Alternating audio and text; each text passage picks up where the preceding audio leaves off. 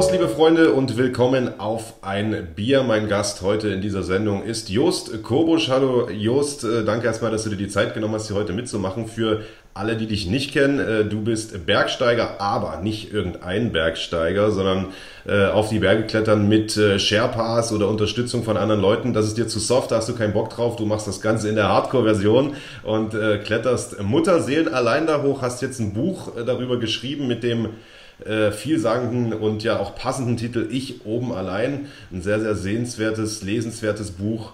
Ähm, ja, danke, dass du dir die Zeit nimmst, hier mitzumachen. Wie kommt man denn auf die Idee, allein auf einen riesigen Berg zu klettern? Ja, Servus erstmal.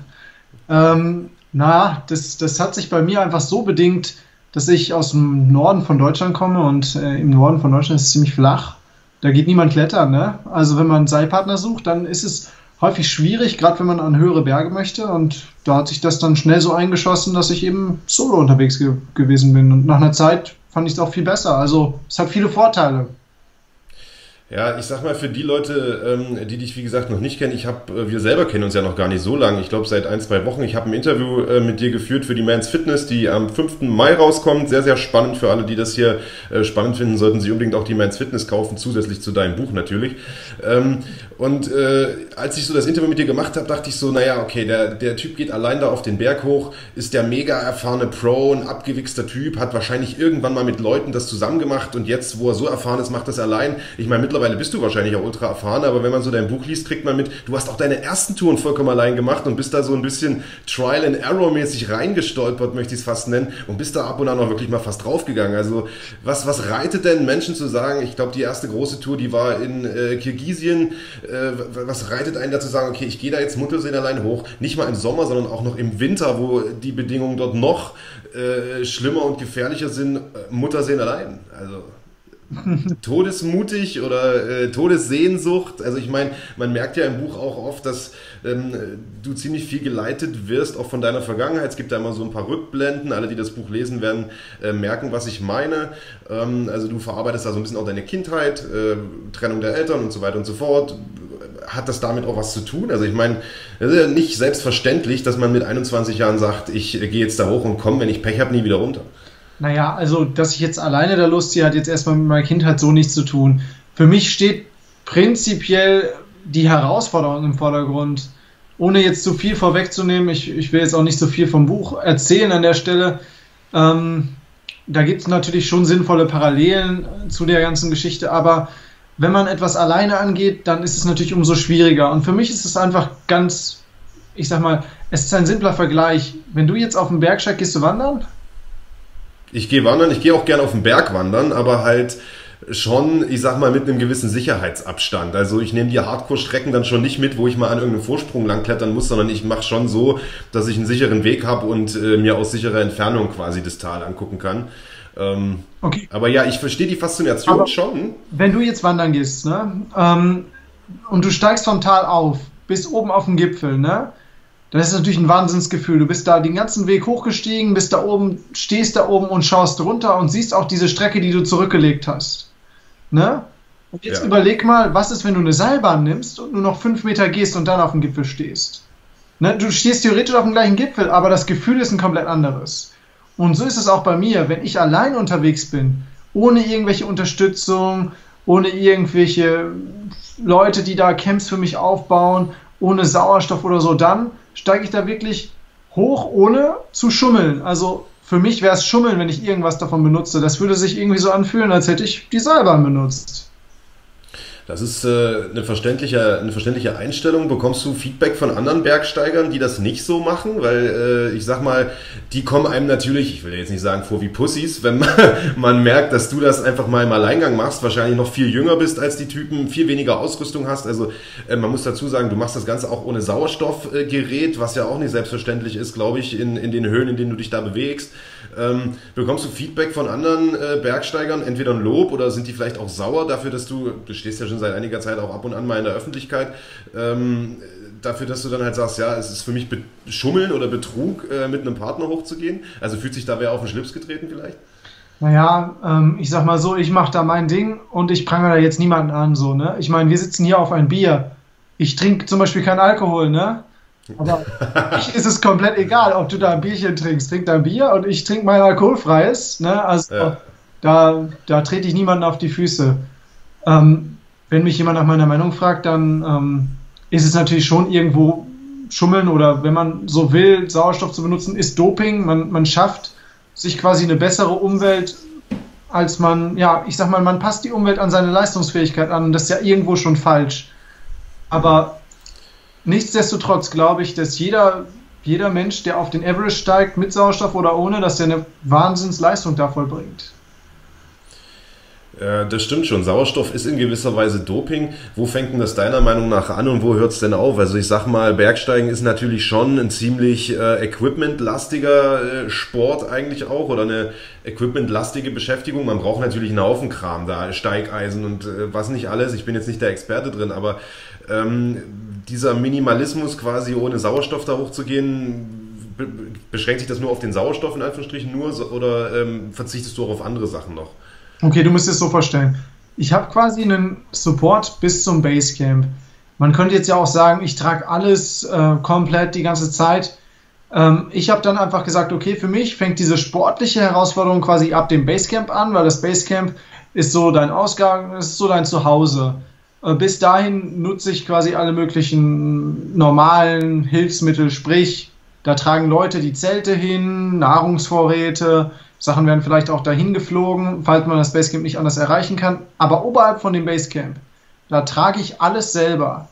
Das heißt, normalerweise ähm, bucht man sich in so eine Expedition ein. Da sind dann Sherpas, die tragen Ausrüstung hoch, deponieren Vorräte am Berg, bauen dein Zelt auf. Du kommst quasi an, bist nur mit deinem kleinen Tagesrucksack hochgelaufen, schmeißt dich nur noch in dein Zelt rein und dann wird für dich gekocht. Das alles gibt es bei mir nicht. Ähm, ich versuche das wirklich komplett aus eigener Kraft zu machen und wenn möglich auch komplett ohne Einsatz von Sicherungsmitteln. Also so minimalistisch wie möglich. Das ist heftig. Das wäre eh so eine Frage gewesen, die mir noch auf den, auf den äh, Lippen gebrannt äh, ist. Also äh, machst du das im Free-Climbing-Style? Also kletterst du da ohne Sicherung hoch? Weil wir hatten uns ja zum Beispiel im Interview darüber unterhalten, dass du mal abgestürzt bist und da fast auch drauf äh, dabei gestorben wärst und am Ende durch ein Sicherheitsseil quasi gerettet wurdest. Also wenn die Story interessiert, der solle sich entweder das Buch oder das Magazin kaufen, am besten beides. Ähm, also du gehst schon ab und an mit Sicherung. Wonach machst du das dann fest? Oder wie entscheidest du, ob du jetzt ein Sicherheitsseil nimmst oder nicht? Okay, dazu muss man sagen, bei der Expedition bin ich tatsächlich komplett Free Solo unterwegs gewesen. Das Problem war eigentlich eher das, als ich auf dem Gipfel stand, war es schon ziemlich spät. Ich war nicht gut akklimatisiert, die Bedingungen waren schlechter als erwartet. Und beim Abstieg bin ich in die Dunkelheit gekommen. Und ein Abstieg Free Solo kannst du dir vorstellen, du bist da auf einem wahnsinnig hohen Berg. Äh, es ist steil und du kletterst quasi rückwärts wieder runter. Ne? Und rückwärts ist ein bisschen schwieriger als da vorwärts. Das heißt, ich pickel da rückwärts wieder runter ähm, in dieser Saison gab es noch gar keine Fixseile am Berg, ähm, weil ich der Erste war, der überhaupt dann da hochgestiegen ist und keine Expedition vorher den Gipfel betreten hat. Ähm, das heißt, es gibt natürlich so Seilreste, die da rumhängen von vergangenen Expeditionen. Das sind aber Seile, die durchaus schon eine sehr hohe V-Belastung äh, gesehen haben, sehr hohe Temperaturschwankungen. Die können sehr porös sein. Teilweise hängen da Nylonseile, so da hängt man seine Schaukel im Garten mit auf.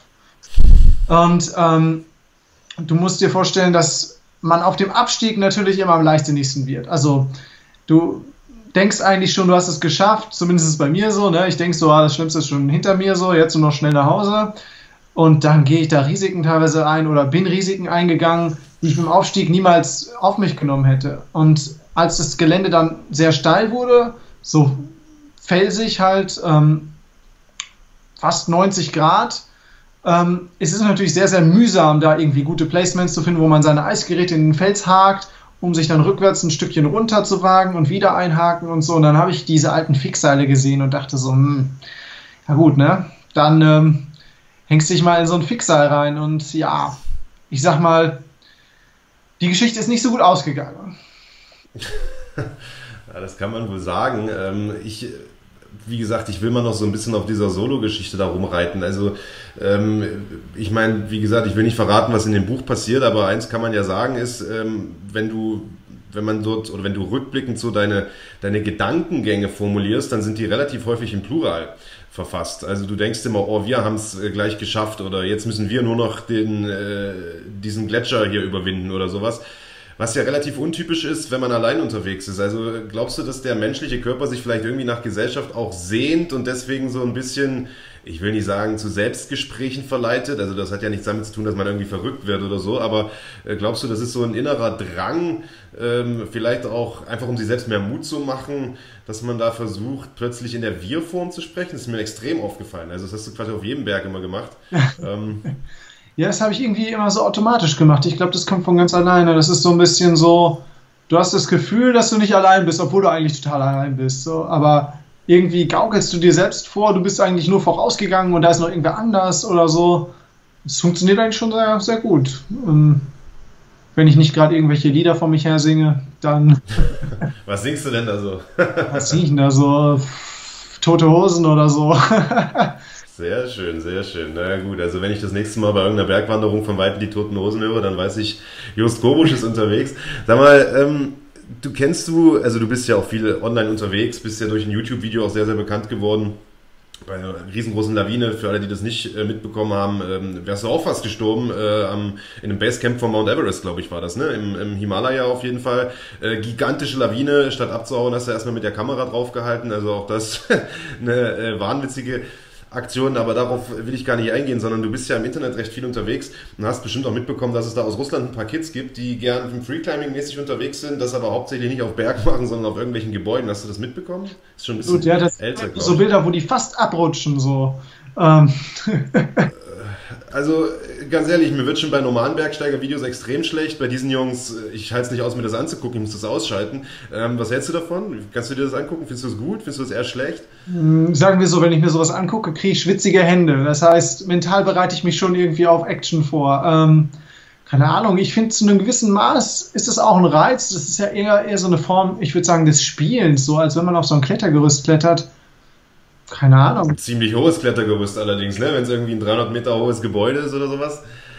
Also es ist halt heftig. Ich meine, ich denke mir halt auch immer, ich weiß ja nicht, wie, wie du da abgehst, wenn du auf dem Berg bist, so, da, äh, aber ich meine, die Jungs sind halt schon hardcore drauf, weil die sich halt auch auf irgendwelche ganz äh, schmalen Vorsprünge stellen und so. Und ich denke mir, Mensch, da oben weht auch Wind, vielleicht ist das mal rutschig oder was auch immer, man tritt mal daneben, dann bist du halt weg so, da gibt es halt nur eine Chance. Äh, gehst du bei sowas auf Nummer sicher oder äh, wagst du dich auch mal so dünne Felsvorsprünge lang, wenn es sein muss? Also ich weiß ja nicht, wie viel diese russischen Jungs da trainieren und was wirklich da abläuft und was wir nicht sehen. Aber ich persönlich bin mittlerweile ein ziemlicher Sicherheitsfetischist geworden.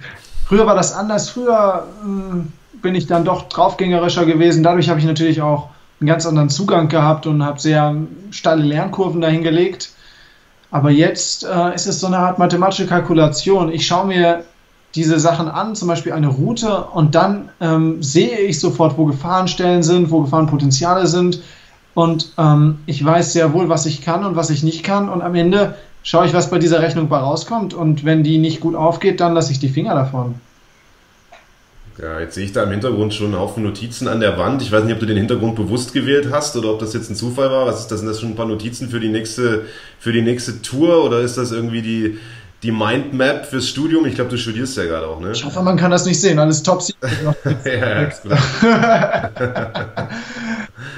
ja, ja, ich habe jetzt angefangen, Sports Engineering zu studieren. Ich ähm, konstruiere oder ähm, erstelle zusammen mit Black Yak ähm, Textilien für den Outdoor-Bereich. Also wir machen da hauptsächlich Prototypen. Das heißt, ich habe die Chance, da komplett neue Produkte zu kreieren äh, sprich, ich sage zum Beispiel, hey Leute, ähm, immer wenn ich unterwegs bin, dann stelle ich fest, dass meine Jacke eigentlich dieses Future haben sollte, unbedingt oder so geschnitten sein sollte. Und dann setzen wir uns hin und versuchen daraus einen Prototypen zu machen aus dieser Idee und den weiterzuentwickeln und testen neue Materialien. Es ist alles hoch innovativ, super spannend und da bin ich jetzt auch auf den, auf den Geschmack gekommen ne? und dachte, ja, warum soll ich das Zeug nicht auch studieren? Ja, macht absolut Sinn. Ich meine, zumal du da halt quasi das Hobby zum Beruf machen kannst, ähm, ist, glaube ich, das Beste, was man machen kann. Wir hatten uns da ja auch im Interview schon oder nach dem Interview drüber unterhalten, dass das ja quasi, dass man halt sich im Leben nicht so in Schubladen stecken lassen sollte, sondern eher seinem, seinem Traum folgen sollte oder seiner, ähm, seinem Bauchgefühl folgen sollte. Ich glaube, das hast du auch äh, getan, hast da, glaube ich, eine ganz gute Nische auch gefunden. Ähm, wie ist denn das eigentlich so? Ich bin, wie gesagt, jetzt in dieser Bergsteiger-Szene nicht so extrem drin. Ich komme halt eher so aus dem Kampfsportbereich. Ähm, sind ja beides Extremsportarten. Kampfsport ist halt so ein Nischending, Bergsteigen wahrscheinlich schon ein bisschen anerkannter, aber trotzdem ja auch eigentlich eine Nischensportart. Wie schwer ist es denn damit Geld zu machen, Sponsoren auch zu finden und so? Ich kann mir vorstellen, dass es schon gar nicht so einfach ist, oder? Also ich meine, wie gesagt, ich kenne es aus dem Kampfsportbereich, da einen Sponsor zu finden, ist wie ein Sechser im Lotto. Ähm, und ich sag mal, Bergsteiger gibt es wahrscheinlich noch ein paar mehr als Kampfsportler in Deutschland. Äh, ja, wie, wie schwer ist es denn da, einen Sponsor zu finden? Hm, ich sag mal so, ich habe natürlich ohne Sponsoren angefangen. Ähm, der Anfang war ziemlich hart. Äh, mhm. Ich habe erst mal zwölf Stunden Schichten in einer Fleischereifabrik als Security geschichtet. Ähm, ja, äh, das Ganze bei mir war eigentlich eher so eine, so eine systematische Arbeit, ähm, mit einem gewissen System zu versuchen, irgendwie auch etwas zu haben. Ich meine, Sponsoring ist ja im Endeffekt immer ein Handel. Man muss etwas bieten, ähm, das von Wert ist. Man kann nicht einfach die Hand aufhalten ne, und dann kommt das Sponsoring daher geflogen, sondern ähm, du musst immer irgendwas geben. Ähm, und da musst du halt erstmal schauen, was du geben kannst. Und das war bei mir ein Prozess. Und das Sponsoring an sich, das war nicht so, dass ich jetzt von heute auf morgen diese Sponsoren hatte, sondern ich bin damit gewachsen und habe das Ganze ein bisschen etabliert. Und ähm, ich würde dir sagen, dass es generell natürlich nicht einfach ist, Sponsoren zu finden. Aber wenn du irgendwas richtig gerne machst, leidenschaftlich gerne machst, ne, dann machst du es viel und dann wirst du irgendwann auch gut darin sein. Und wenn du gut darin bist, dann findet sich immer irgendein Weg, davon auch zu leben. Ähm, was mir noch aufgefallen ist, als ich das Buch gelesen habe, ist, ähm, dass du, aber scheinbar nicht nur du, sondern auch die anderen, du triffst ja auch ab und an mal Leute auf dem Berg offensichtlich, ähm, äh, von dem Berg immer sprechen, als wäre er ein tatsächliches Lebewesen. Also ich sag mal, für mich ist ein Berg halt einfach mal ein Ding, so, ja, ohne Seele, ohne, ohne alles. Aber ihr habt das schon so, ihr mystifiziert das Ganze schon so ein bisschen, ne? Also so, hoffentlich lässt der Berg mich heute rauf oder der Berg ist noch nicht bereit, äh, dass ich drauf kann und so. Ähm, Woher kommt das denn? Also ist das der Respekt, den man, den man vor dem Berg dann irgendwann mal hat, wenn man ihn einmal bezwungen hat, so nach dem Motto? Oder, oder also, das habe ich so noch nicht gehört, dass man sagt, äh, dass man diesem Berg so eine Seele gibt, sage ich mal. Hm, ich glaube, bei mir kommt das vielleicht einfach auch daher, dass ich äh, viel in Japan gereist bin und dass die Japaner da durch Shinto-Buddhismus einfach nochmal eine ganz andere, einen ganz anderen Zugang haben, auch ähm, zu vielen Sachen, die, die wir halt ganz anders betrachten. Also für die ähm, haben teilweise, ähm, ich sag mal, in bestimmten Betrachtungsweisen hat jedes Objekt eine Seele. Also was ich hier, mein iPhone hat eine Seele, äh, sogar meine Mütze hätte eine Seele. Ähm, also wie so eine Gottheit, die in diesen Gegenständen innewohnt. Und ähm, ja, das wird auch im Buch zu sehen sein. Ich hatte halt irgendwann so eine Art Sinnkrise und, und habe so ein bisschen nach mir selbst gesucht und bin dann natürlich in Japan gelandet und ähm, habe eben auch da gesucht und habe dadurch auch einen ganz anderen Zugang zu den Bergen gefunden. Und ähm, ich sag mal so, für mich war eben auch ein wichtiger Schritt, Demut zu lernen. Ne? Also früher war ich da richtig draufgängerisch und dachte, ich bin unsterblich und mir kann nichts passieren und so, aber ich musste erst mal lernen, dass dem nicht so ist. Und das, ähm, das spiegelt sich, glaube ich, auch darin wieder, dass ich dann nachher immer mehr diesem Berg eine Person gebe und, und dann eben sage, gut, wenn der Berg mich heute nicht rauflässt, ne, dann ist es halt so, ne, dann ist Schicht im Schacht, dann äh, muss ich auch nichts riskieren. Ja, das ist eh so eine Sache, die äh, ich gar nicht so erwartet hätte. Ich, wie gesagt, ich bin total neu gewesen, was das Thema Bergsteigen angeht, weil ich einfach auch mal Höhenangst habe, ab einer bestimmten Höhe.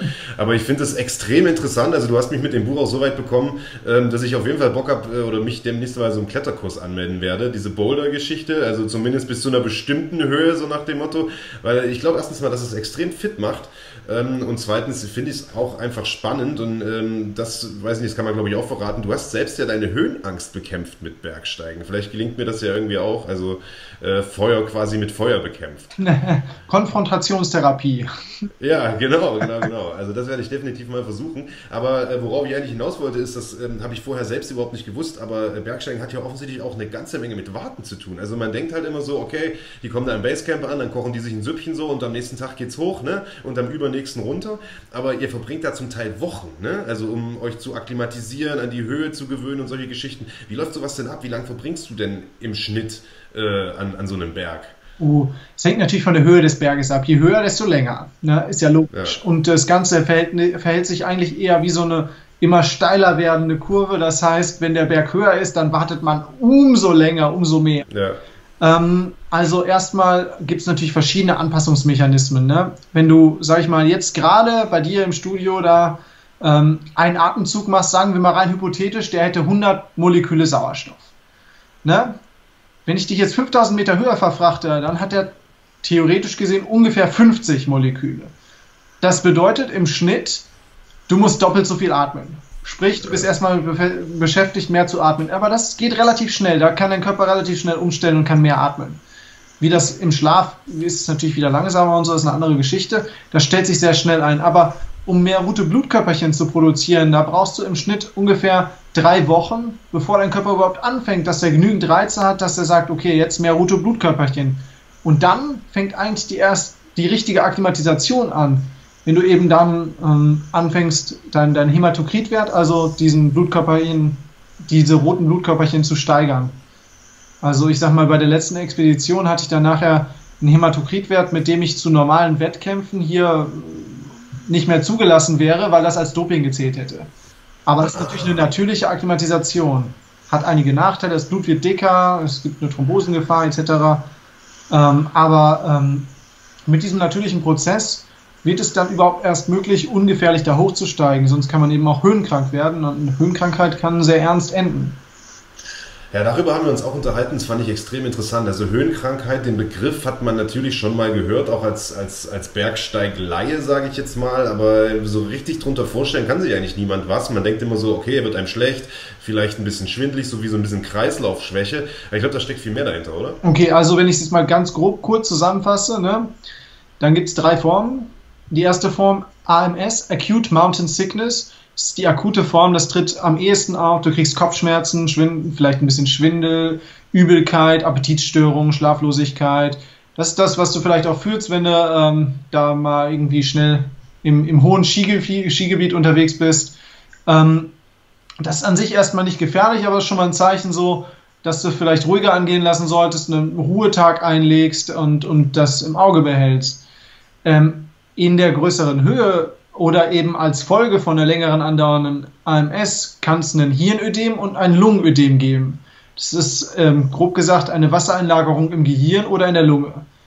Ähm, in der Lunge wirkt sich das so aus, dass du massive Leistungsabfälle hast, nicht mehr wirklich vorwärts kommst und ähm, ja, dann natürlich ähm, rapide schnell absteigen musst. Kannst dich allerdings relativ schnell wieder erholen und wenn alles gut läuft, kannst du theoretisch nach einer gewissen Zeit auch die Expedition fortsetzen. Wenn es schlecht läuft, kannst du aber auch daran sterben. Und dann gibt es das Hirnödem mit Wasser im Gehirn. Das ist deutlich ähm, gefährlicher, ist ein bisschen seltener, aber das zeichnet sich dann eher durch Orientierungslosigkeit, ähm, ja, mh, mm, mentale Störungen aus ähm, und das ähm, ist sehr viel tödlicher und damit ist die Expedition komplett vorbei. Du kannst froh sein, wenn du nachher heile unten ankommst. Ja, gibt's da, also bahnt sich das an oder äh, ist es schon zu spät, wenn du davon äh, bemerkst? Also wenn du merkst, okay, scheiße, jetzt bin ich orientierungslos, könnte ein Hirnödem Ödem sein. Ähm, ist es dann schon zu spät oder kannst du, weil ich meine, du bist allein darum, ne? Wenn die Scheiße passiert, dann hast du halt ein Problem. So, dich kann ja keiner runterholen oder es kann auch keiner anrufen und sagen, schickt mal einen Helikopter hier hoch.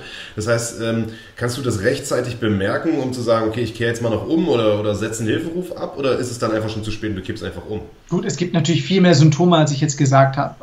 Beim Hirnödem ist es zum Beispiel so, man kann einige Tests machen, man kann versuchen, auf einer geraden Linie zu laufen und ähm, wenn das nicht mehr klappt, dann hat man Balancestörungen und diese Balancestörungen sind ähm, ein Indikator dafür, dass du ein Hinedem hast. In der Regel ähm, ist es so, dass ich so eine Art ähm, Expeditionstagebuch oder Logbuch auch führe und schaue, ähm, wie viel Zeit ich auf wie viele Höhen verbracht habe und ob mein Akklimatisationsplan passt ähm, und ob das theoretisch ausreicht. Also es gibt gewisse auch theoretische Regeln, man, man sagt zum Beispiel, dass man ähm, in der normalen Akklimatisationsphase ungefähr 400 Höhenmeter pro Tag aufsteigen sollte. Wenn man 800 aufsteigt, das geht auch, sollte man einen Ruhetag einlegen. Ähm, so gibt es auch gewisse Anhaltswerte, an die ich mich halte. Und dann habe ich natürlich noch ein Körpergefühl und schaue halt, wie fühle ich mich? Fühle ich mich fit? Fühle ich mich nicht fit? Ist irgendwas unnormal? Da muss ich extrem darauf achten. Da habe ich unglaublich viel Selbstkontrolle auch dann weil es eben niemanden gibt, der sieht, oh, der Just, der schwankt da rum und so, hier runter, du gehst runter und ich sage, nee, ich will aber nicht und der schiebt mich da runter. So läuft es nicht. Ich muss dann selbst entscheiden und muss abdrehen.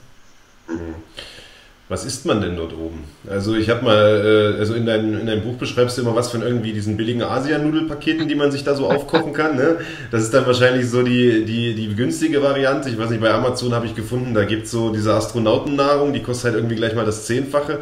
Also weil ich könnte mir vorstellen, wenn man vier Wochen da oben ist, äh, das ist ja allein schon keine Ahnung. Also ich meine, wenn ich eine Woche irgendwo Urlaub mache in irgendeinem Apartment und ich nehme was zu essen mit, da ist der Kofferraum voll, weißt du? Und ich denke mir halt, wenn du da vier Wochen auf dem Berg bist, was nimmt man denn da mit? Das muss ja auch alles transportierbar sein und so. Mhm, das ist das Ding.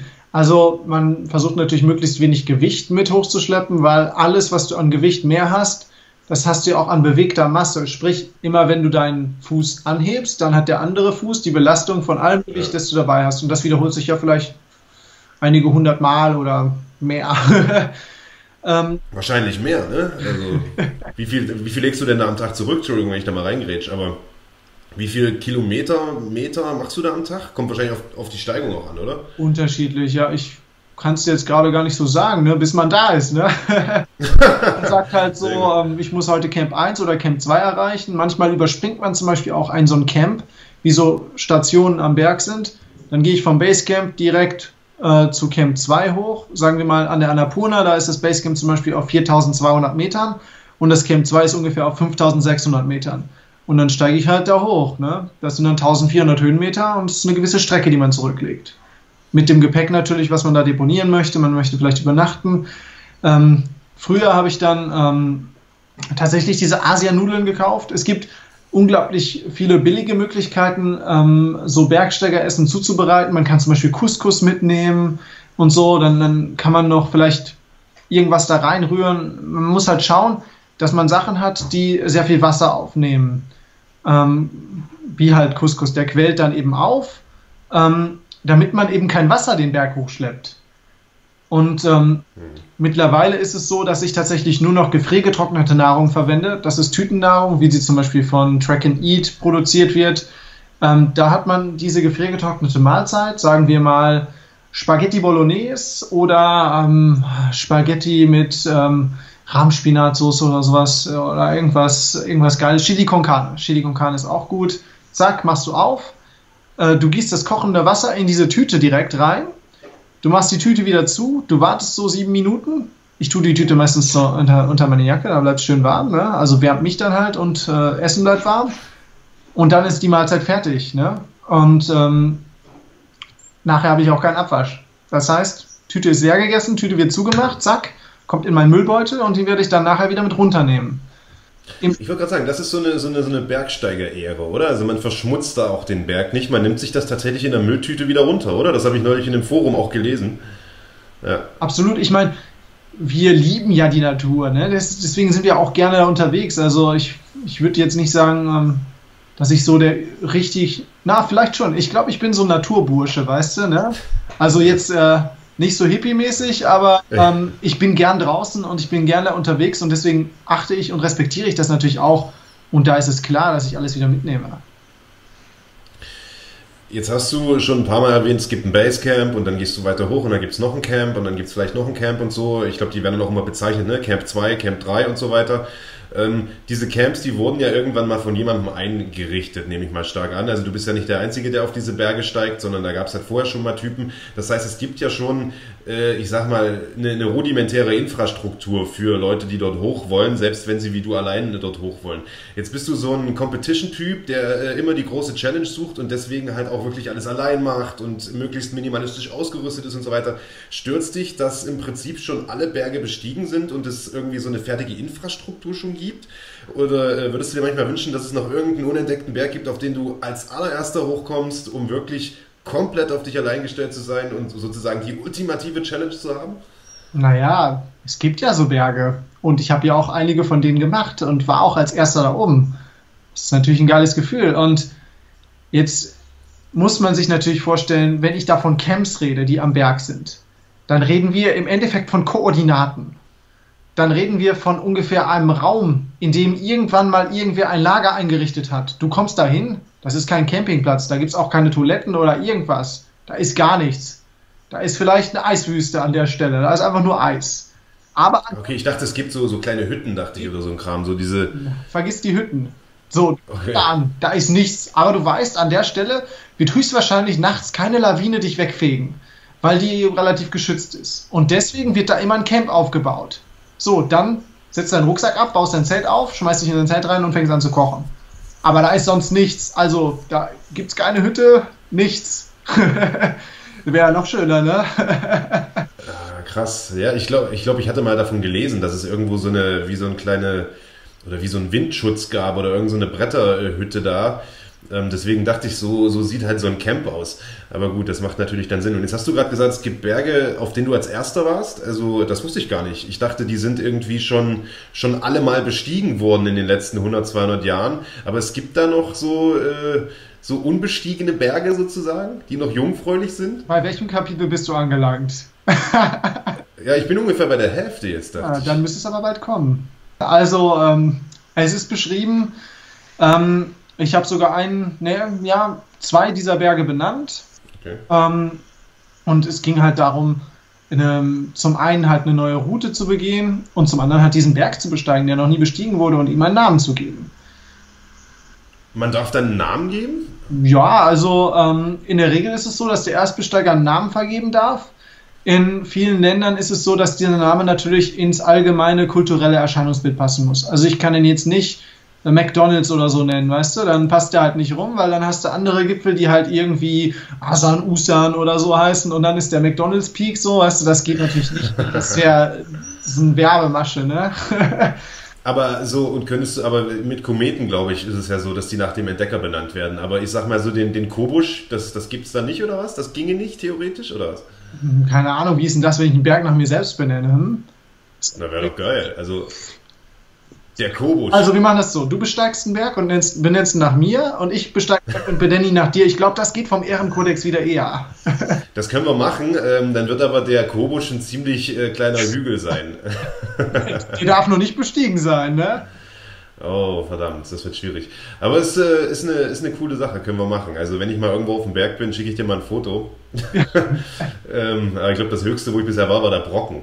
Ähm, ja, mal gucken. Also was ist denn...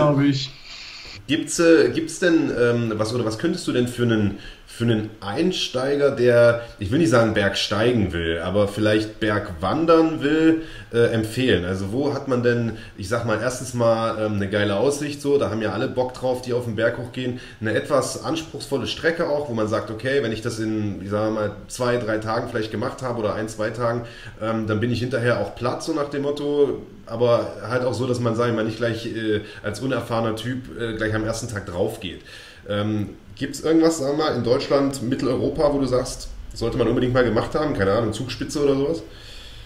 Da gibt es die Klassiker, absolut. Es hängt natürlich vom Könnenslevel ab. Ähm, wenn man ähm, sowas zum richtigen Einstieg machen möchte und gleich Schönheit, Natur haben möchte, würde ich absolut das Berchtesgadener Land empfehlen. Ähm, da habe ich auch selbst viel Zeit verbracht, war da bei den Gebirgsjägern. Zum Beispiel den Watzmann, der ist wunderschön zu besteigen, ist sehr leicht zu besteigen. Wenn man noch jemanden dabei hat, der mehr Erfahrung hat, dann kann man auch eine Überschreitung versuchen. Die Überschreitung ist sehr ausgesetzt, aber relativ gut versucht. Ist natürlich dann eine lange Tour und man sollte viel Ausdauer mitbringen. Die würde ich aber jetzt, die Überschreitung selbst würde ich keinem Anfänger direkt raten. Man kann trotzdem bis auf den Vorgipfel da steigen, kann man zwei Gipfel mitnehmen und wieder umdrehen, ist auch sehr schön.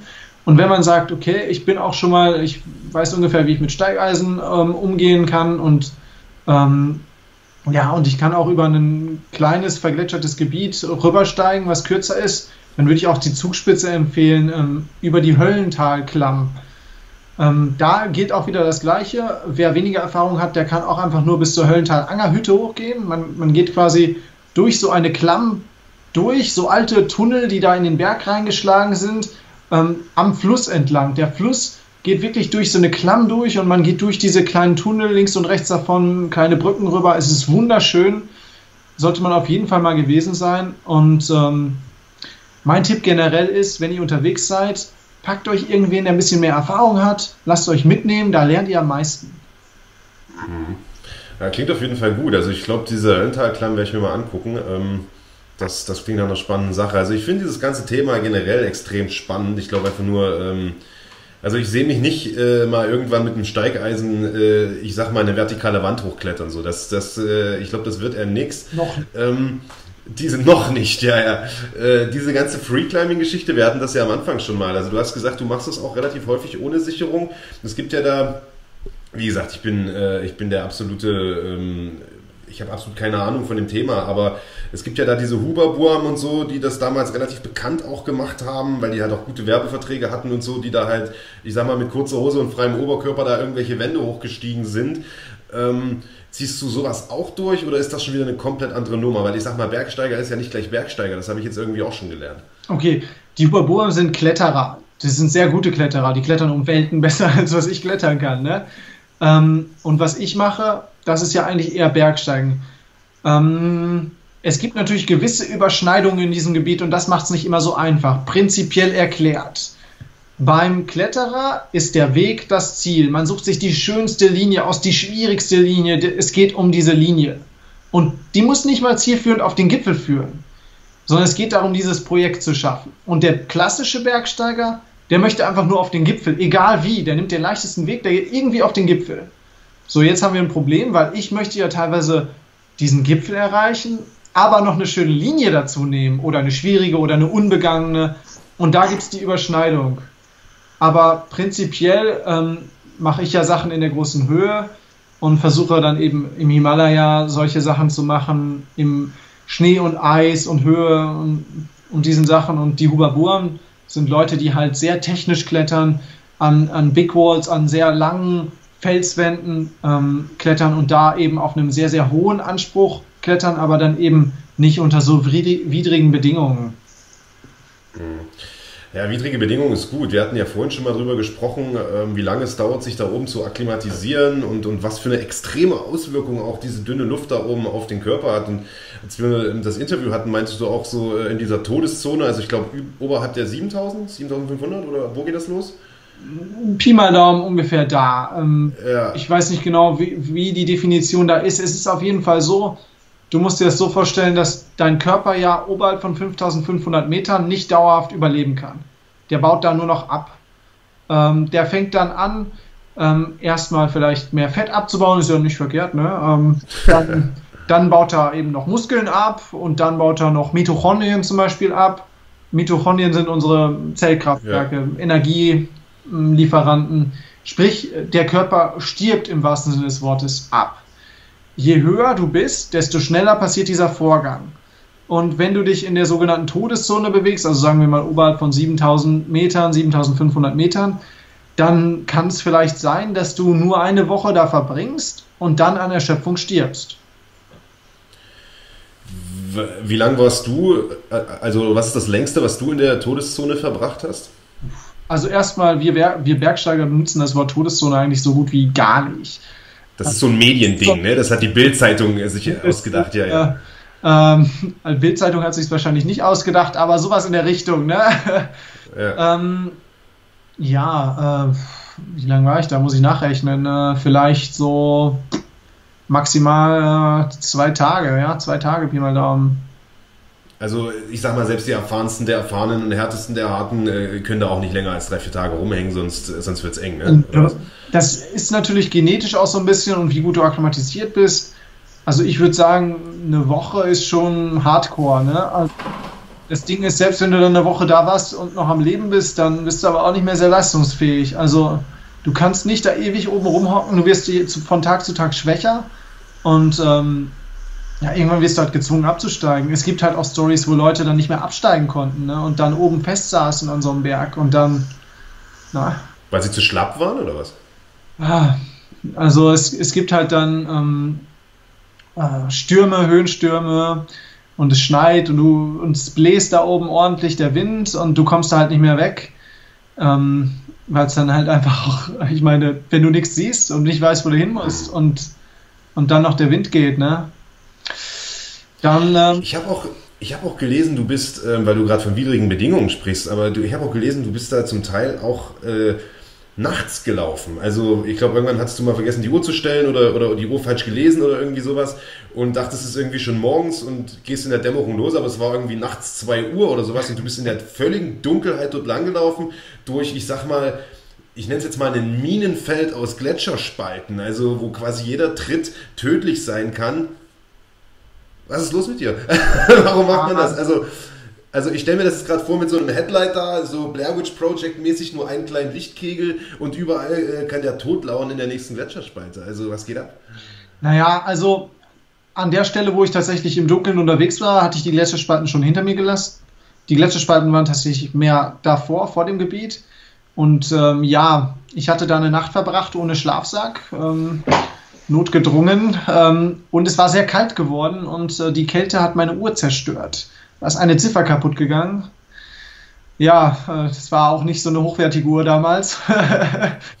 und äh, dann dachte ich, ja, es ist schon 3 Uhr, ne? dann machst du jetzt mal Gipfelgang, dann bist du zum Sonnenaufgang oben, aber es war 0.30 Uhr dumm gelaufen. Aber gut, ja, ist ja alles nochmal gut gegangen. Generell muss man sagen, also ich kann wirklich äh, jedem nur ans Herz legen, sich dieses Buch mal zuzulegen. Ähm, gibt es ab jetzt äh, im Handel bei Amazon, wo auch immer es gute Bücher gibt. Extrem spannend, auch extrem lustig geschrieben. Also äh, lustig im Sinne von, äh, es, es, liest sich sehr, sehr schnell, sehr, sehr viel Wortwitz dabei. Aber ähm, schockierenderweise gehst du da auch mit wirklich Situationen, wo andere Leute einen Herzinfarkt bekommen würden, doch recht salopp um, so will ich es mal nennen, so nach dem Motto, ach, ist ja nochmal gut gegangen, äh, ne? obwohl du da, ich sag mal, dem Tod gerade von der Schippe gesprungen bist. Also ähm, definitiv ein lesenswertes Buch. Ähm, auch gut geschrieben. Hast du, hast du einen Ghostwriter gehabt oder hast du das Ding komplett allein gemacht? Du meintest ja, du hast so Logbücher und Tagebücher, die du schreibst. Also ist das so, äh, hast du das Ding allein gemacht oder äh, ist dir da irgendeiner beigesprungen äh, vom Verlag oder so? Ja, ich habe es komplett alleine geschrieben. Das Ding ist halt, diese Stories teilweise, die, die wissen nicht mehr los, die brennen sich ein und dann kann ich die auch komplett auswendig alle niederschreiben, weil ich noch jedes Detail weiß, weil es halt so intensiv war. Und sonst habe ich tatsächlich meine Expeditionstagebücher wieder hervorgekramt. Und äh, du glaubst es nicht, ich habe sogar Teile des Buches auf äh, über 5000 Meter Höhe geschrieben. Während der letzten großen Expedition. Naja, da ist das Buch ja, glaube ich, auch, ich meine jetzt mal, wirtschaftlicher Erfolg ist natürlich eine schöne Sache, da freut man sich natürlich drauf, wir hoffen, das verkauft sich ganz gut, aber ich sag mal, ich glaube, so ein Ding ist ja dann auch, wenn man das so nochmal in komprimierter Form niedergeschrieben hat, glaube ich, auch für die, für die eigene äh, Erinnerung und, und, für, das, für das eigene Gedächtnis eine coole Sache, oder? Also ich meine, das kannst du dir ja dann irgendwann, wenn du 50 bis 60 bist, nochmal rausholen und kannst sagen, hey, das habe ich geschrieben auf 5000 Meter Höhe, so, das ist mein, ich will nicht sagen Vermächtnis so, aber ne, das, das ist was, was ich geschafft habe, ist doch eigentlich eine geile Sache. Ja, ich muss sagen, dass dieses Buch auch irgendwie mein ganzes Leben oder ich sag mal, mein ganzes Leben ist voll übertrieben, denn ich bin ja gerade mal 24, all diese Erfahrungen vielleicht nochmal ganz anders wiedergegeben hat. Auf einmal musste ich mir das alles nochmal ganz objektiv durch dieses Buch anschauen und da habe ich auch beim Schreiben dann sehr, sehr tiefe Erkenntnisse gewonnen, auch darüber, was ich da eigentlich tue und wer ich bin und ich habe das auch bewusst dann sehr kritisch aufgeschrieben und auch nochmal sehr kritisch betrachtet, was ich da getan habe. Und das allein hat mich schon weitergebracht. Und ich glaube, das war so ein Schlüsselprozess ähm, auch beim Schreiben. Ja, man sagt im Kampfsport immer, ähm, dass man selbst am meisten dazulernt, wenn man anderen Leuten was beibringt. Und das ist auch tatsächlich so, ähm, kann ich aus eigener Erfahrung sagen, weil man die Sachen ganz anders nochmal reflektiert. Man über, also so simple Sachen, die man eigentlich als Automatismus macht, lässt man sich dann nochmal durch den Kopf gehen, weil man es ja in irgendwie ne, in, in leicht verständliche Happen packen muss. Und ich glaube, so geht es dir auch mit deinem Buch so. Ne? Du wirst wahrscheinlich diese ganzen Sachen nochmal durchgegangen sein und dir auch gedacht haben, meine Fresse, Alter, was habe ich denn da gemacht? Also kann ich mir schon vorstellen. Bist du an dem Buch gewachsen dadurch auch? Willst du das sagen so ein bisschen? Hat dich das irgendwie persönlich auch weitergebracht? Absolut, absolut. Das Schön. Ähm, ich würde vielleicht auch sagen, äh, wir haben, ich habe zwei, drei ähm, Bilder vom Verlag auch zur Verfügung gestellt bekommen. Die können wir uns ja mal angucken, um äh, den Leuten vielleicht zu zeigen, um was es hier überhaupt geht ähm, und über was wir hier eigentlich sprechen. Und zwar sehen wir dich hier, glaube ich, auf einem Gipfel oben. Mhm. Wo ist es? Das ist in Kirgistan. Das ist in Kirgisistan. Das ist der vorhin angesprochene Gipfel, ne? Den wir, das war mit einer der, deiner ersten, oder? Ja, das ist tatsächlich nur ein 5000er, äh, den ich zur Akklimatisation bestiegen habe, um mich an die Höhe zu gewöhnen. Und wenn man jetzt quasi das Bild um 180 Grad drehen würde, dann würde da ein 7000er stehen, der Peak Lenin. Aber ich sag mal, das alleine ist doch hier eigentlich schon mal. Äh, also, wenn man dich da so stehen sieht, dann denkt man sich, okay, äh, also wenn man so zum ersten Mal hört, okay, der Typ klettert allein auf 5000 Meter hohen Berg, denkt man sich, okay, der ist verrückt. Aber wenn man das Bild jetzt so sieht, dann, äh, dann bekommt man schon ein gewisses Verständnis so dafür. Also ich kann mir schon vorstellen, dass das ein mega erhabener Moment ist, da oben so zu stehen, ne? Absolut. Und dann dieser Kontrast zwischen dem ewigen Eis im Hintergrund und, und der Blick nach vorne in diese Steppenlandschaften. Hm. Das ist wunderschön. Es ist lustig, dass du gerade das Wort Kontrast äh, benutzt hast, weil ein guter Kontrast zu dem Bild hier ist, finde ich, das hier. Wenn man sich das so anschaut, dann äh, denkt man sich dann doch wieder, scheiße, nee, mache ich dann doch lieber nicht. Äh, da siehst du nicht so glücklich aus, ne? Ja, da suche ich mir gerade so einen so Weg durch dieses Gletscherspaltenlabyrinth da und im Hintergrund sieht man auch schon so klaffende, riesige Spalten, die auch teilweise 30, 40 Meter tief runtergehen. Und ähm, ja, das ist so ein bisschen Suche. Das Ding ist, ich muss jetzt eigentlich noch einen Zeltplatz finden äh, für mein Zelt und das ist äh, nicht leicht in dem ganzen Gewirr. Ja, da gibt es auch noch eine lustige Geschichte zu, aber die wollen wir jetzt nicht vorwegnehmen, die steht dann auch im Buch. Ähm, nur so viel. Äh, da war es auch nochmal haarscharf, um es mal so zu sagen. Ähm, ja, wo ist das hier? Das finde ich ist eigentlich so mit, oder nicht mit, ich finde, das ist das beste äh, Foto in dem ganzen Buch. Das finde ich unglaublich äh, gut getroffen, weil das so ein bisschen auch dieses Alleinsein, ne, ein Bild sagt ja manchmal mehr als tausend Worte, man sieht da so am Rand noch ein bisschen das Zelt und äh, dann stehst du da, ich weiß gar nicht, was du da in der Hand hast, ob das ein Funkgerät ist oder was auch immer das ist und du stehst da so Mutterseelen allein und vor dir ist noch so dieser gigantische Berg, also äh, das, das finde ich ist echt ein sehr, sehr beeindruckendes Foto. Ja, das ist ähm, in einem Camp auf über 5000 Metern Höhe am Pik Lenin. Ähm, und in der Hand habe ich ein Satellitentelefon. Also ich hole mir gerade tatsächlich den Wetterbericht und man sieht auch diese Ambivalenz in dem Bild. Da ist sowas ganz Dunkles. Also es ist wirklich sehr, sehr dunkel geworden und von hinten, von hinterm Berg ziehen äh, Wolken auf und verdunkeln den Himmel, während auf der anderen Seite noch die Sonne scheint. Und eigentlich ist das auch so dieser Umkehrpunkt. Das ist so dieses, was mache ich jetzt? Das Wetter wird schlecht, wie entscheide ich mich? Und das ist auch so ein gewisser Wendepunkt in der Expedition. Mhm. Wer äh, wissen will, warum, der sollte sich das Buch kaufen. Ähm, jetzt werden natürlich die ganzen Kritiker sagen, hey, der ist doch Solo-Bergsteiger, wer hat das Foto denn dann geschossen? Hast du es mit einem Selbstauslöser gemacht oder was? Weil wenn ja, dann hast du echt ein gutes Auge für, äh, für, für gute Motive. Äh, das ist alles Selbstauslöser. Ähm, mein Selbstauslöser macht natürlich drei Bilder hintereinander, ne? Also. ja. Ja, das macht natürlich, macht so natürlich Sinn. Fotos machen mir auch sehr viel Spaß und ich möchte auch immer so eine gewisse Botschaft damit rüberbringen mit dem, was ich tue. Und das ist ja eigentlich dieses Just go for it, ne? Also wenn ihr irgendwas machen wollt, dann macht's einfach. Und na, dafür braucht man halt auch Bilder. Das stimmt, also Bilder transportieren sowas natürlich sehr, sehr gut. Also ich meine, wenn ich mir äh, oder wenn man jemandem erzählt, was du dort so tust, dann, äh, wie gesagt, klingt das auf den ersten Blick oder, oder beim ersten Mal hören wahrscheinlich ein bisschen verrückt, aber wenn man solche Bilder dann sieht, dann kann man schon zumindest ein Stück weit nachvollziehen, was dich da hochtreibt. Ähm, und äh, ich kann, um ehrlich zu sein, auch äh, verstehen, warum man es allein macht, weil ich glaube, diese Stille und Einsamkeit da oben, die ist schon was ganz, ganz Besonderes. Ähm, ich habe jetzt hier noch ein Bild, ich weiß nicht, ob das auch auf dem Pik Lenin ist, mhm. aber ähm, das ist jetzt genau die andere Seite. Ne? Also das ist das, was du vorhin sagtest, dieser Kontrast Eiswüste, auf der anderen Seite Tundra ähm, oder, oder Steppe. Ähm, ja, ist wirklich extrem beeindruckend. Absolut. Und dann, ich liebe das, wenn man so oberhalb von den Wolken ist und die wie so Wattebäuschen unter einem sind und das so so hauchdünn zart sich da unten bewegt, so, das ist ein wunderschöner Anblick. Ja, und äh, auch das wollen wir natürlich hier den Leuten nicht vorenthalten. Das ist das Buchcover. Ich oben allein, äh, wie gesagt, sehr, sehr prägnanter Titel vom Überleben eines jungen Solo-Bergsteigers. Und auch das sehr, sehr prägnant. Also ums Überleben geht es da tatsächlich in fast jedem, Arti äh, in fast jedem Kapitel. Also äh, wer denkt, gut, äh, der klettert halt allein hoch und wieder runter, ist eine coole Sache. Aber nee, das ist schon, äh, der du dem, dem Tod das ein oder andere Mal von der Schippe gesprungen. Was ist das für ein Berg hier? Das ist doch auch, äh, ich glaube, das ist sogar dein Lieblingsberg, ne? Hatten wir im Interview mal geklärt. Ja, das ist die Amadablam. Da habe ich eben diese Solo-Besteigung gemacht, über die wir eben schon gesprochen haben. Ähm, relativ steil, relativ technisch, dafür nicht so hoch. 6812 Meter, aber hoch genug. Reicht ja auch, ne? Also äh, ist ja ist ja auch jetzt äh, ist ja auch nicht wenig. Ähm, Ja, also auf jeden Fall sehr, sehr beeindruckende Bilder, muss man sagen.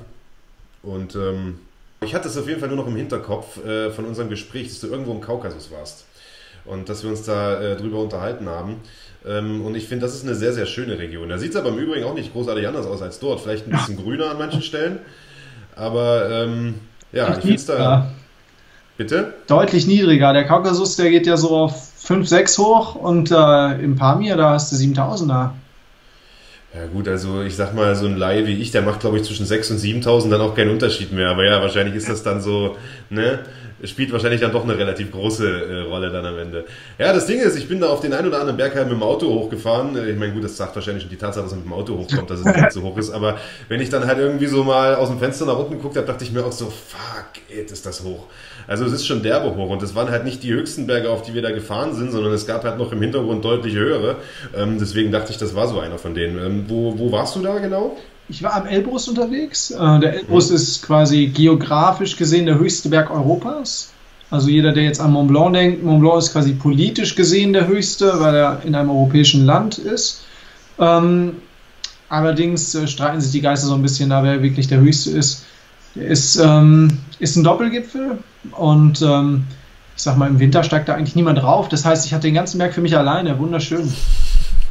Ja, wird wahrscheinlich einen Grund geben äh, dafür, dass da im Winter niemand draufsteigt. Äh, wie ist die Expedition gelaufen? Also ich meine, du sitzt noch hier, ist offensichtlich gar nicht so schlecht gelaufen, aber ähm, gab es irgendwas zu erzählen? Das wird dir dann wahrscheinlich noch nicht im Buch stehen. Absolut nicht, nein. Ähm, also es gibt viel zu erzählen, aber es steht noch nicht im Buch. Ne? Also ähm, ich fasse jetzt mal die ärgsten Schwierigkeiten zusammen. Äh, ich glaube, dass die schlimmste und ich sag mal schönste Überraschung überhaupt war die, als ich da oben war und äh, mich vorbereitet habe für den Gipfelansturm am nächsten Tag ähm, und festgestellt habe, verdammt, ich habe einen Teil meiner Steigeisen vergessen. Und weißt du was? Du vergisst relativ häufig Zeug, ne? ja, immer ein, ein Gegenstand pro Expedition. Ähm, ja. Leider dann halt diese Bügel, mit denen man vorne die Steigeisen am Schuh festmacht. Ohne diese Bügel kann man sein Steigeisen nicht benutzen und da war Blankeis bis zum, bis zum Gipfel hoch. So. Also das wäre hätte nicht funktioniert. Und jetzt denkst du wahrscheinlich, da, da dachte ich so, oh scheiße, ich habe die Bügel vergessen, was ist jetzt los? Nee, ich dachte, geil, ich kann nach Hause. Es ist scheiße kalt und ich habe keinen Bock mehr. und ich dachte so, das ist ja eigentlich voll die gute Ausrede. Ich kann sagen, hey, ich hatte meine Bügel nicht dabei und es ging nicht. Ne? Und dann ungefähr drei Sekunden später dachte ich so, ah, komm, du hast jetzt so viel Zeit investiert, ne? Wenn du jetzt schon nach Hause gehst, du wirst es bereuen, du wirst es bereuen. Und obwohl es jetzt hier minus 25 Grad sind, ähm, ist später noch kälter geworden natürlich, ähm, habe ich dann nach einer Lösung gesucht ähm, und ähm, ich saß da in so einer alten Wellblechhütte, so eine russische, also so eine Schutzhütte, die war, hat nur vor Wind geschützt, da war kein Temperaturschutz, da drin war Schnee, alles. Ähm, und habe da einen Schraubenzieher gefunden und da habe ich meine Skibindung auseinandergeschraubt. Und da waren so Bügel dran und die habe ich vorne mit ein bisschen Druck da drauf geklemmt, aber die hielten nicht so richtig habe ich noch ein bisschen Zeltschnur abgeschnitten, das da dran gebunden und das, das hat gehalten. Ähm, das klingt alles sehr, sehr. Also ich sag mal, man muss Vertrauen in die eigene äh, Erfindung haben, wenn man mit sowas dann da hochklettert. Ne? Wenn du da den MacGyver machst und dir da, ich sag mal, aus dem Kaugummi, aus dem Ollen und ein, Stück, ein Stück Holz da ein neues Steigeisen bastelst, ist schon äh, bist ein mutiger Typ. Ähm, ja, na, ich habe es dann ein bisschen getestet, bin ein bisschen hoch, ähm, zur Akklimatisation auch und musste eh meinen Plan ändern. Ursprünglich wollte ich weiter oben ein Camp einrichten, das ging nicht wegen Wind und äh, bin dann direkt von 3700, glaube ich, auf 5600 hoch, also quasi Speed in Anführungszeichen, so schnell wie möglich da hoch und wieder runter. Ähm, also komplett andere Strategie. Das hatte auch den Vorteil, ne, dass ich schon drei Tage eher fertig war als geplant. Es gab also dann, ne, früher Zivilisation wieder zurück. Ja, wie ist das? Das stelle ich mir halt auch echt spannend vor. Also ich meine, klar, du bist da im Buch ein paar Mal drauf eingegangen, aber das will ich jetzt, will ich jetzt gar nicht so groß äh, vorweggreifen. Aber ich könnte mir schon vorstellen, dass dieser, diese Rückkehr in die Zivilisation schon äh, was ganz, ganz Besonderes ist. Also ich glaube, da wären so Kleinigkeiten wie, keine Ahnung, eine heiße Dusche oder äh, ein warmer Tee oder so ein Kram wahrscheinlich schon was Besonderes. Wobei ich sage mal, einen Tee kannst du da oben vielleicht noch selber machen, aber eine Dusche gibt es ja auf dem Berg nicht. Also ich, ne, was genießt du am meisten, wenn du wieder runterkommst? Ich glaube, das ist der Autositz. Den genieße ich am meisten. das ist dieses Gefühl, wenn du diese Tür aufmachst und du setzt dich hin, egal ob es ein Bus ist oder ein Auto oder irgendwas und du weißt so, so jetzt, äh, jetzt hast du es geschafft und jetzt geht's zurück. Und das ist immer richtig, das ist super schön und der, der Sitz ist immer so weich und oh, traumhaft. Also es gibt nichts Schöneres. Okay, der Autositz ist die Belohnung. Und jetzt, äh, ich weiß nicht, wann, wann hast du das Buch fertiggestellt? Ich denke mal wahrscheinlich irgendwann letztes Jahr, ne? Mitte letzten Jahres bestimmt oder so. Irgendwie sowas. Ich habe ja. im Sommer dann gearbeitet. Ich habe dann ja. äh, im Sommer habe ich es glaube ich vollendet und dann ist das natürlich so ein Prozess, so ein Buch, das es entwickelt sich ja dann noch ein bisschen ja. weiter und äh, dann schaut der Lektor da rein und so und dann lese ich das am Ende ein paar Mal und am Ende, ja, ich kann es fast auswendig. ja, ich würde gerade sagen, irgendwann kann man es dann wahrscheinlich mitsprechen. Ähm, jetzt hast du aber seitdem ja wahrscheinlich noch das ein oder andere erlebt und wirst ja wahrscheinlich auch noch sehr, sehr viel erleben. Du hast es schon gesagt, du bist 24, extrem jung, ähm, hast ja zumindest jetzt die Tour da im Kaukasus im, im Januar schon. Ähm, wirtschaftlicher Erfolg jetzt mal ausgeklammert. Wird es da einen zweiten Teil geben? Hättest du Bock, einen zweiten Teil zu machen? Denkst du, das wird eine Buchreihe oder glaubst du, das Thema ist dann irgendwann auch durch, wenn man einmal das gemacht hat? Oder ähm, siehst du dich eher in den keine Ahnung, digitalen Medien, also wie gesagt, YouTube-Kanal und so ist ja alles vorhanden. Äh, was, was bringt denn die Zukunft? Wie können die Leute denn weiter daran teilhaben, was du, was du so treibst? Deine Geschichten sind ja doch recht interessant. Also prinzipiell gehe ich ja nicht bergsteigen, um danach irgendwelche Bücher zu schreiben. Ähm, ich mache das, weil es mir Spaß macht und auch so ein bisschen dieser Abenteuercharakter, vielleicht was zu machen, was noch niemand gemacht hat, so ein bisschen zu zeigen, dass man immer noch irgendwelche Grenzen verschieben kann. Auch so ein bisschen vielleicht mir das selbst zu beweisen, dass ich, dass ich das kann. Ähm, aber halt auch wieder eher dieser Weg in mich selbst. Und klar impliziert das natürlich, dass ich irgendwann irgendwelche Sachen machen werde, die vielleicht berichtenswert sind. Und ähm, ich sag mal, falls sich wieder genügend Stories anstauen, dann schreibe ich natürlich gerne noch ein zweites Buch darüber. Aber primär eher darum, ähm, dass ich diese Erfahrungen teilen kann und dass vielleicht auch andere so ein bisschen daraus ein paar Schlüsse ziehen können, was was davon lernen können, vielleicht die an oder anderen Fehler, die ich machen musste, nicht durchmachen müssen, um äh, trotzdem äh, die gleichen Schlüsse zu ziehen.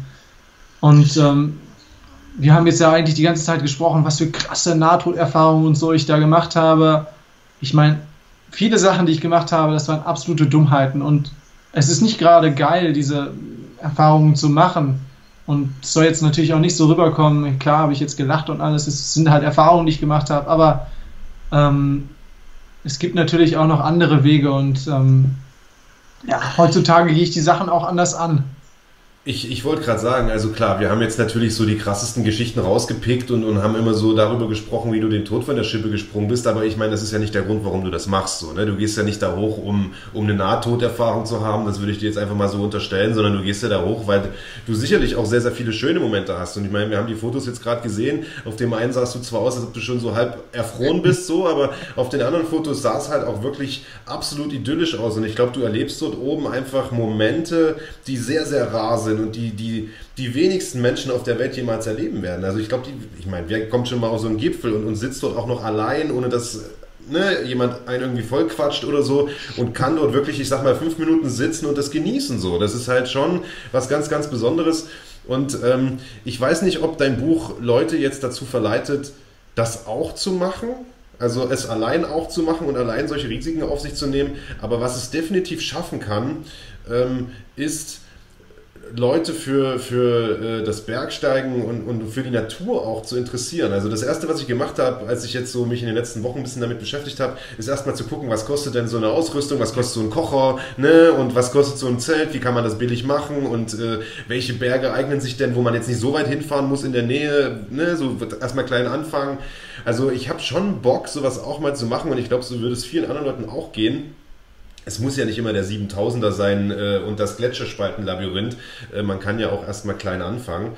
Ähm, wie war es denn bei dir? Also, äh, ich, du hast schon gemeint, wo du herkommst, da äh, ist äh, Nähe Teutoburger Wald, da ist nicht viel mit Bergen. Ähm, hast du dich da gleich ins in, äh, in die Vollen gestürzt, gleich ins tiefe Wasser gestürzt? Also bist du gleich auf dem hohen Berg? Oder ähm, oder äh, gab es auch erstmal kleine Dinger, die du jetzt im Buch irgendwie nicht erwähnt hast, wo du dich erstmal rangetastet hast? Also ich weiß, dass du Indoor-Klettern warst und so, ne? Wahrscheinlich der Klassiker, aber gibt es so kleinere Berge, wo du dich auch mal rangetastet hast? Oder hast du gleich gesagt, nee, komm, jetzt let's go, ab geht's nach, äh, ich weiß nicht, auf Mont Blanc oder wo auch immer du da auch bist? Hm, ja, es gibt schon viele kleinere Schritte, aber die waren tatsächlich ähm, zu Anfang eher sportklettertechnisch, also viel Felsklettern gegangen, Sachen in die Richtung gemacht. Ähm, ja, und dann habe ich relativ zielstrebig, relativ stark angezogen und ähm, Chancen wahrgenommen, auch direkt mehr Höhenluft zu schnuppern und habe dann quasi, ich glaube, ähm, als ersten größeren Berg dann direkt versucht, einen 5000er zu besteigen. Ähm, damals äh, alleine, ich war gerade 19 geworden, äh, in Kenia, äh, versucht alles da hinzubiegen und das hat mir halt auch irgendwie gezeigt, dass, dass ich das eben alleine organisieren kann und dass das geht. Und ähm, ich habe natürlich zu Anfang auch viel im DAV gemacht, im Deutschen Alpenverein, habe da Kurse besucht und äh, habe Sachen gelernt und jeden, der auch, ich sag mal, relativ ähm, ja, eher einen schnellen Start haben möchte, würde ich empfehlen, geht zum Deutschen Alpenverein hin, schaut euch das Kursangebot an, macht die Kurse mit, da gibt es Kurse für alles Mögliche. Da könnt ihr einen Felskurs machen, ähm, da könnt ihr einen, einen Gletscherkurs machen, ähm, wie ihr zum Beispiel Spaltenbergung macht. Ähm, da kriegt ihr alle möglichen Kurse vermittelt. Was ich dann häufig gemacht habe, ist, ich habe diese Kurse ähm, so mitgenommen, quasi theoretisch und halt die Ausbildung gemacht und habe dann eigene Touren gemacht und das angewandt. Und das ist eigentlich ein guter Weg. Das würde ich auch jetzt so jedem nahelegen.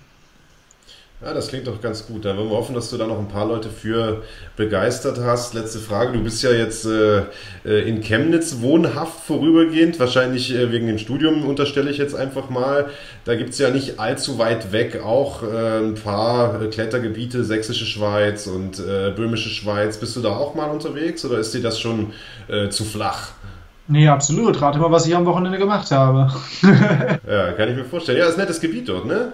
Es gibt hier jede Menge Klettergebiete und das ist alles nicht weit. Also hier im, im Umkreis von 20 Kilometern von meiner Haustür habe ich vier Klettergebiete, glaube ich, irgendwie sowas. Also, und äh, die Sächsische Schweiz ähm, ist nicht weit und die Sächsische Schweiz ist ja bekanntlich die Wiege des Kletterns hier. Da hat man schon vor etwaigen Jahren geklettert, bevor es überhaupt den Klettersport an sich gab, auch in relativ hohen Schwierigkeitsgraden. Ähm, damals natürlich aus anderen Zwecken, ne, einfach mal hoch wegen der Aussicht oder zur Jagd oder ja. verschiedene andere ähm, ja, Gründe. Und das Klettern in dieser Region ist auch ganz, ganz anders und ganz speziell. Der Fels ist sehr, sehr weich und sehr schlecht abzusichern. Sehr, auch, ne? sehr, also ich sag dir, ich würde ein Free Solo in einer soliden Route teilweise vorziehen, als hier im Sandsteiner irgendwas vorzusteigen, da die Sicherung ist so schlecht. Uah. Ja, ja, das habe ich schon oft gehört. Das ist sehr, sehr poröser äh, Stein. Ähm, deswegen wahrscheinlich sehr, sehr gefährlich. Ähm, Jost, absolut äh, spannend. Ich äh, will ja auch gar nicht noch mehr von deiner Zeit rauben. Ich weiß, du hast viel zu tun, studierst, arbeitest, kletterst. Äh, Hans Dampf in allen Gassen. Danke dir, dass du dir die Zeit genommen hast hier für diesen kleinen Podcast. Auf ein Bier, auch wenn du gar kein Bierchen trinkst.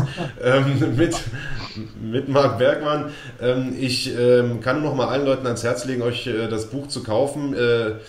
Von äh, dir. Das ist äh, definitiv lesenswert. Es kostet auch nicht die Welt. Äh, guckt mal bei Amazon rein, bestellt euch das, da bekommt ihr es vor die Haustür geliefert und kauft euch auch die aktuelle Ausgabe der Mans Fitness im Handel ab 5. Mai. Großes Interview mit Jost Kobisch, ebenfalls sehr, sehr spannend.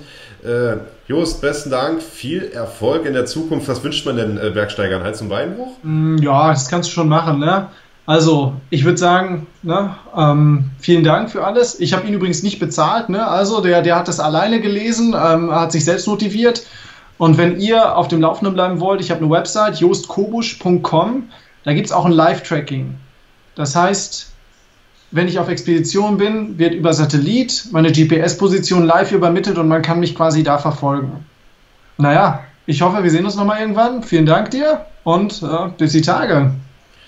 Ja, bin ich mir ziemlich sicher, Jos. Besten Dank, wenn du was hast, melde dich einfach. Und ähm, euch erstmal besten Dank fürs Zuschauen. Folgt dem Jost auf allen möglichen Kanälen, kauft das Buch, kauft die Zeitschrift und wir sehen uns beim nächsten Mal auf ein Bier mit Marc Bergmann. Bis dahin, Peace. Ciao.